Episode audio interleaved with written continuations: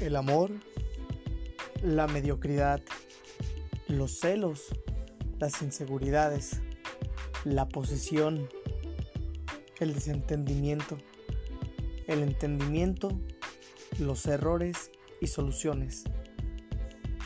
¿Qué estamos buscando a final de cuentas? ¿Qué es lo que queremos escuchar? Nadie lo sabe, solo nosotros. Y aquí estoy yo para explicarte un poco de lo que siento.